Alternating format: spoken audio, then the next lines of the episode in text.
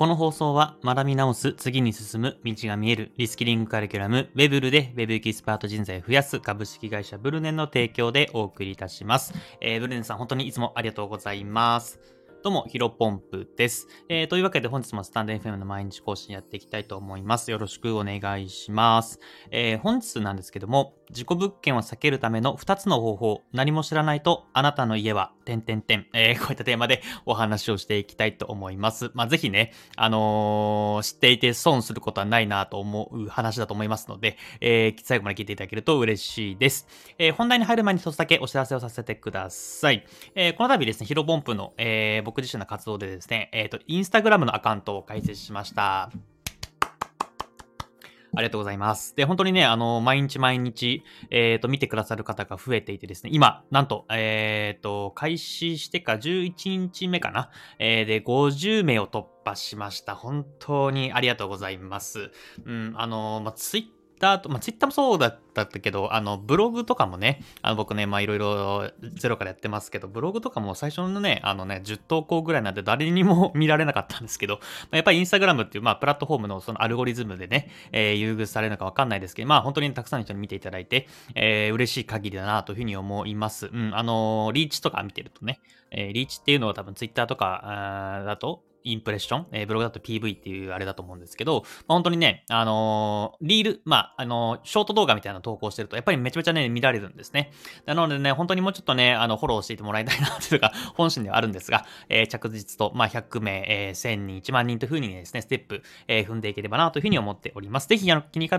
気になる方はですね、僕のスタンド FM のプロフィールから、えー、インスタグラムの、えー、と、リンク、えー、か、飛ぶ、えー、と、アイコンの方ですね、えー、タップしてもらえれば必ず、えー、インスタグラムのに飛びますので、えー、ぜひチェックして、気の方、あの、もしね、少しでも参考になったら、フォローしていただけると嬉しいです。えー、では、本題です。えっ、ー、と、自己物件を避けるための2つの方法っていうところをお話ししていきたいと思います。まあ、僕自身の、ね、最初に自己紹介を簡単にするとですね、まあ、ヒロポン不動産という、えー、賃貸、えー、部屋探し専門の、えー、サービスも運営しています。うん。でね、なんか、まあ怪しいなと思わなくてもいると思うんですけど、僕自身はしっかりとね、えー、もともと不動産の営業マンをやっていて、資格も、あの、宅地建物取引士、えー、FP2 級、募金2級という形で、えー、持っておりますので、まあまあまあ、うん、言ってしまえばプロかなというふうに自分自身でも思っていますし、うん、まあ今までね、ヒロポンプ不動産で何名か、えー、ご紹介させていただきましたけど、本当にね、あのー、満足いただいて、あのー、ここはね、ヒロポンプ不動産の、えー、っと、ホームページ見てもらえればと思うんですけど、まあ口コミも、えー、しっかりいただいておりますので、そこはね、あの、ご安心いただければと思います。で、僕自身が、えー、今日お話ししようと思ったきっかけがですね、あの、今、宅地建物取引士、まあさっき言った話、資格、まあ国家資格を僕持っているんですけども、えー、実はですね、この宅地建物取引士、まあ長い宅建士って言いますけど、宅建士はですね、一応5年間の、えー、期間というか、あのー、なんていうんですかね、有効期間なんですね。で、5年ごとに、えっ、ー、と、法定講習っていうものを受けなきゃいけなくて、まあ、この更新をしないと、え、ー、と、その宅建士をね、ずっと名乗れないという形になります。まあ、名乗れるけど、え、ー、と、業務が携わることができないのか、宅地の取引士の資格を持ってるけど、まあ、実際に業務に携わるのはまた別と、まあ、このね、資格というか講習をやらなきゃいけないんですね。で、僕自身ね、あの、もともと、えっ、ー、と、2016年かなにとって、えっ、と、なんか2021年か2022年ぐらいに、誕生日までだったちょっと曲が定かじゃないですけど、誕生日のなんか、何日まで更新しなきゃいけないみたいな決まりがあるんですけども、あの、まあ、ちょうどね、不動産会社を辞めて、えー、IT エンジニア、まあ、ウェブエンジニアに転職するタイミングだったんで、ちょっとね、期間、あの、更新しなかったんですね。まあ、ただね、もっともっと、えー、フリーランスとして、えっ、ー、と、僕自身宅建の、うんと、業務、フルポン不動産、えー、広めていきたいなと思ったところで、まあ、今回、宅建士の法定講師を申し込んでいて、今、絶賛、あの、法定講師を受けています。そこでね、えっ、ー、と、新しく、そのガイドライン、まあ、僕自身もあるある程度知ってたんですけども、まあ、僕自身がね、業務から、あの、がっつり不動産業界から離れてる間に、ちょっとまあ、まあ、そうなんだと思ったところがあったので、ちょっとここはね、ご紹介したいと思います。まあ、ただ、あのね、あの、僕、過去の僕が優秀っていうのも自分で自分を褒めるのもあれなんですけど、ヒルポンプ不動産のね、ブログ今いくつか見たんですけど、ちゃんとね、僕ね、あの、最新情報をまとめていてね、あの、過去の僕すごいなと思いました。逆に、えー、そのヒューポン不動産の過去の僕のね、プログ記事を見て、あ、そうなんだと思ったので まあ別に、あの、今まで、えー、僕が発信した情報が間違ってるとかではないんですけども、まあ改めて僕自身のアウトプットも含めて、あの、役立つ、皆さんにも役立つ情報だったな、だなと思ったので、えー、本日ちょっとご紹介させていただきます。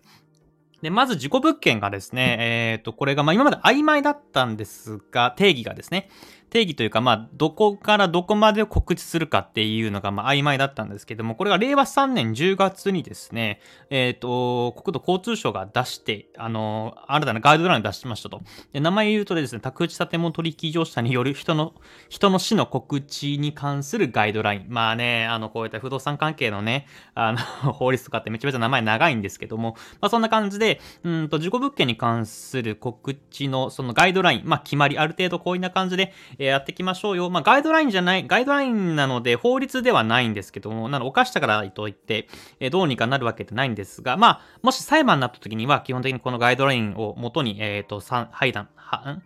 裁判じゃなくて、判決が出るので、まあまあまあ、うん、法律にのっとっちゃったの、ちょ、のっとっとるみたいな感じですね。で、その中でですね、えっ、と、まあもちろんね、あのー、えっ、ー、と、まあ、賃貸も売買もそうなんですけども、えー、基本的には、まあ、その人たち、えー、取引する人がですね、まあ、相手方の判断に重要な影響を及ぼすと考えられる場合には、えこれをつなげ、つなげ、告げなければならないという、まあ、一応原則があります。まあ、当たり前ですよね。うん、例えばね、まあ、あまあ、それ、ストレートにしまうとあれなんですけども、うんと、まあ、例えば殺人事件があった部屋に、えっ、と、まあ、誰でも住みたいと思わないじゃないですか。まあ、例えば、相場がね、10万円で、まあ、例えば6万円ぐらいでね、そういった事故が、痛ましい事故があったから6万円ぐらいで出しますよ。で、どうだとしたらね、あのー、気にならない人は、まあ、6万円で全然全然済みますっていうので、まあ、住む人いるいるいると思うんですけども、まあ、なんなど、その事件があったからにもかかわらず、普通に10万円で出してて、え何もしないで10万円かかる。で、そしたらね、まあ、えじゃあそんなね、痛ましい事故があるんだったら済まなかったよっていうふうな、まあ、当たり前じゃないですか。まあ、そういう感じなので、そういったね、取引に関する、まあ、ええー、と、判断にね、及ぼす重要、ん？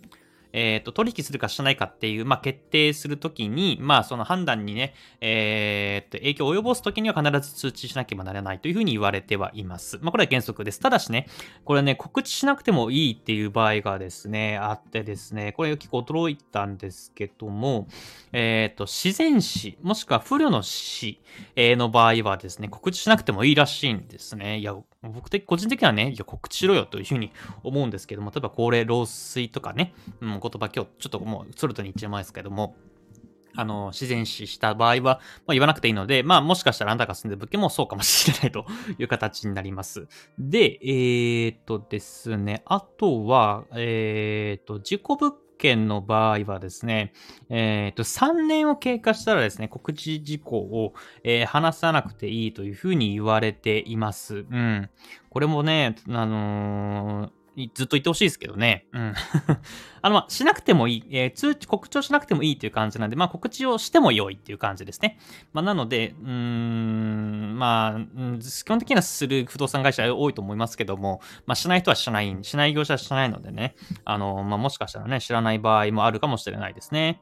まあ、あとはですね、あの、隣の住戸。あの、まあ、例えば、えー、30、えー、と、1、あ、301だと隣にいないか。まあ、例えば305号室で事故があった場合は、例えば205とか405とか、えー、305の隣だから、まあ、304とか306っていうところはですね、隣に関して告知もしなくてもいいというふうに言われています。いや、隣だったらね、ちょっと気になりますよね。建物自体が隣だったら別に気にならないかもしれないですけど、普通にね、部屋が隣とかだったらかなり気にすると思うんですが、あの、隣のね、あの、部屋が、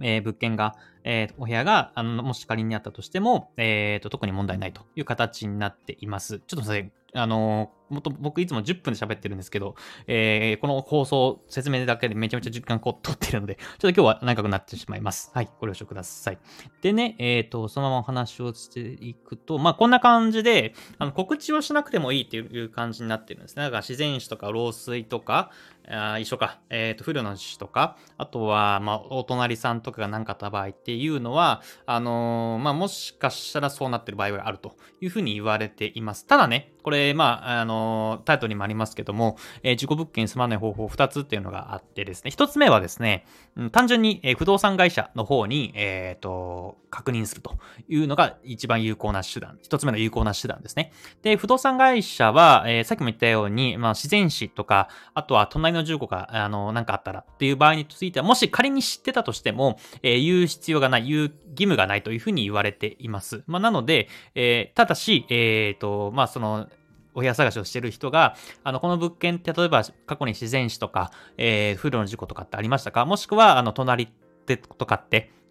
なんか事故物件、あの事故とかさ、あのね、あのー、なんか事故物件、告知事故とかってありますか？っていうふうに言われたときはですね、必ず答えなきゃいけないっていうふうに、えー、決まりがあります。うん。ここもしね、確認しているのに、えっ、ー、と、もし嘘のことが言われたら、まあ、の、後々に、まあ、ガイドラインには載ってますけども、えっ、と、あ、ガイドラインには告知しなくてもいいって言ってますが、えっ、ー、と、お客さん、まあ、その相手方から言わ確認が求められた時には必ず答えなきゃいけないというふうには、えー、明記されていますので、まあ、もし仮に、ね、裁判だったとしても勝てる可能性が高いと。まあ、ただ、えー、行動で言ってしまうと一体言わない形になりますので、えー、文面に残しておくが一番いいと思います。まあ、基本的にはメールでね、えー、質問もして返してもらうっていうのが一番いいのかなというふうに思います。ただね、これね、えっ、ー、と、貸主側に対して、えっ、ー、と、あの、不動産会社貸主側に対してですね、まあ、不明、あ、わかりません、答え、ノーコメントですっていうふうに言われたらですね、不動産会社もそれ以上は知る由がないんですね。なので、えっ、ー、と、貸主から、えー、ノーコメントっていうふうに来ましたっていうふうに言われたら、それはそれで終わっちゃうんですよね。うん。で、これに関してはガイドラインも、えー、貸主、えー、あとは、その、周りの人たち、まあ、その知ってる人に、確認して、もし不明、えー、ノーコメントっていうふうになったら、それを伝えればこと足りるというふうに判決があるみたいです。なので、あのー、なんだろうな、あの、不明と言われたらもうそれ以上は、え不動産会社も知ってい知らない場合には、え、ー、と、それ以上は調べようがないという形になります。で、効果的な方法がもう二つ目、えー、二つ目、もう一個あります。それ何かというと、まあ、ご存知の人も多いかもしれませんけども、大島テルっていうサイトを見ることですね。うん。で、これに関しては、インターネットに、え、ー、と、住所を検索すると、あの、まあ、Google マップみたいな感じでですね、まあ、地図がありますと。で、そこに、えー、もし事故物件、仮に何かした過去に、えー、事件や事故があったらですね、炎が燃えているんですね。で炎燃え、炎をクリックすると、うん、例えば何々自殺とか、えー、何々事件とか、えー、ニュースがなっていれば、ニュースのリンクが貼ってあったあったりとか、っていう形になりますので、まあ、それにチェックするのが一番いいのかなと思います。で、これ、ものすごくね、精度が高いなというふうに思っていて、僕自身も、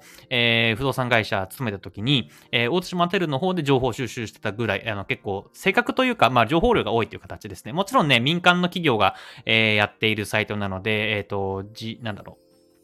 100%合ってるかっていうふうに言われたら、まあそうではないんですけども、うん、まあ基本的には、あの、大方情報は合ってるかなというふうに思いますので、ぜひこれチェックしてみてもらえばと思います。まあ、まあ、なので、ただまあ事故物件かどうか100%ね、防ぐっていうのは無理だと思います。うん、大島てると、えー、不動産会社に聞いて、もし何もなければ、まあ90%は大丈夫かなと思うんですけども、うん、まあここだけの話、まあ大島テルも出てないし、えっ、ー、と、不動産会社でもね、あの、事件にもなってないから、えー、あ、事件にはなったけど、うん、それ、警察以外はは知らないからっていうので、隠してる業者さんもね、これ中にはいるんですね。うん、もうブラックな業界というか、グレーな業界でどうしようもないかなというふうに僕自身も思うんですけども、まあ、ただまあ、知らないか仏でないですが まあ、霊感がある人だったらね、もしかしたら気づくかもしれないですけど、まあ、言われなかったらとか、うん、何かしらなかったらもう何も気づく術ないので、まあ、ここら辺はしょうがないかなと思います。ただまあ、繰り返しになりますけども、うんと、まあ、もしなんか後から発覚した場合については、あのー、先にね、えー、不動産会社に確認してないとですね、えー、っと、あ、別にじゃあ、自転車だったら特に通知する義務ないんでとか、あ、もう5年前の事件なんで、えー、告知する必要ありません、なかったんで告知しなかったです、みたいな感じで言われてて、まあ、内心ね、あの感情的には向かってなって、ふざけんな言えよってないう風になりますけど、えー、法律的に、ガイドライン的には、あのー、不動産業者、えー、仲介業者に責任を求めることはできませんので、ここはまあしっかりと、え、後々後から発覚して、えー、しっかり自分の身をというか、まあ、何かしらね、裁判になった時も、あもし裁判になったとしても、え、勝てるように事前に確認する。え、もしえー、プラス、まあ、それでもね、わからないという場合もありますので、まあ、大島テル、えー、契約する前に大島テルを必ず住所を入れて、えー、検索をしてみて、炎が燃え上がってないかっていうところを確認するのが、まあ、最も効率のいい方法かなというふうに思っています。まあ、これね、やっぱり何も知らないと、えっ、ー、と、気づいたらね、自分の家が、あの、後から住んだ時に、大島テル入れたら炎燃えてたみたいなことも 全然あり得ますので、ぜひ必ずチェック、えー、お部屋探し、えー、やってみてください。で、今住んでる人はね、えー、もし仮に大島テル入れて、うんと、もし自分の家が炎燃えてたらって考えるとちょっと恐ろしいと思いますので、まあ、次の引っ越しの時に試してみてください。えー、それでは本日の話は以上です。失礼します。